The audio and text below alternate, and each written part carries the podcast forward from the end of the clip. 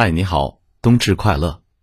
今天是冬至，刚刚给爸妈打完电话，就赶来录节目了。咱们今天就聊聊这个话题：One of the twenty-four traditional Chinese solar terms。冬至是我国传统二十四节气中第二十二个节气。冬至的英文表达为 Winter Solstice。Winter 冬天，这个大家都很熟悉。Solstice 至至日和至点的意思，放在一起就构成了。Winter solstice，冬至，那所以说夏至就叫 summer solstice。Summer solstice.